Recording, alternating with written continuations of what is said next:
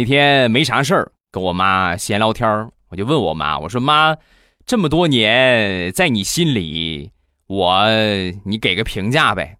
啊，你觉得我我在你心目当中是什么样的一个位置，什么样的一个形象？说完，我妈就说：“孩子，啊想当年我违反计划生育，不顾一切的我生了你，你说你在我心里是什么样的一个位置？”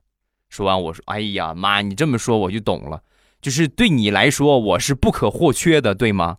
哦，你是你是这么想的，是吧？那你就想多了。我的意思是，打一开始，你就是我的一个错误，我就我就不应该要你，真的。”